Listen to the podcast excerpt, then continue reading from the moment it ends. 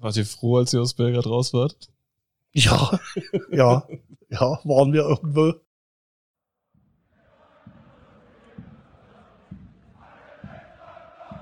Hallo, hier ist wieder Pini mit der neuen Kurzfolge von Football Wars My First Love.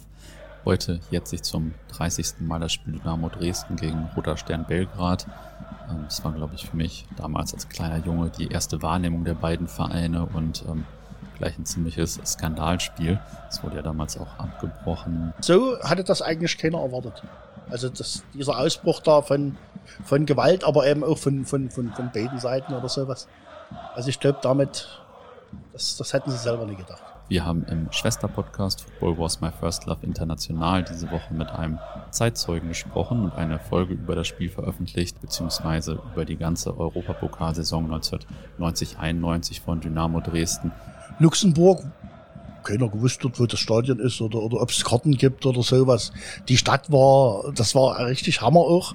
Da hast du richtig gemerkt, diese, dieses, äh, diese Freiheit, die jetzt einmal Dynamo-Fans haben durften. Ja, also das war äh, irgendwo, ja, schon irgendwo phänomenal.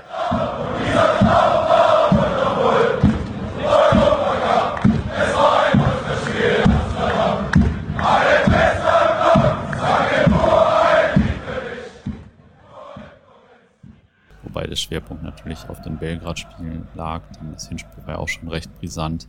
Kuriose Anekdote vorab. Mein Kollege, der Stü, nach Ansprechpartnern recherchiert, hat jemanden aus einer Fernsehsendung von damals bei Facebook gefunden und angeschrieben. Der hat sich dann aber einfach gelöscht.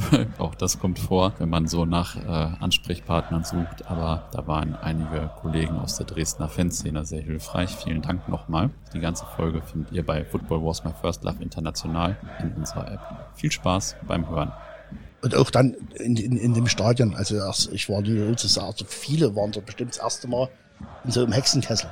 Und, und, und ähm, die brannten dann auch gleich ein äh, richtiges Feuerwerk ab mit Bengales oder sowas. Das kanntest du wirklich ja bloß aus dem Fernsehen, wenn du mal so irgendwo Brasilien oder Spanien oder Italien mal sowas gesehen hast. Das war, war schon irgendwo überwältigend.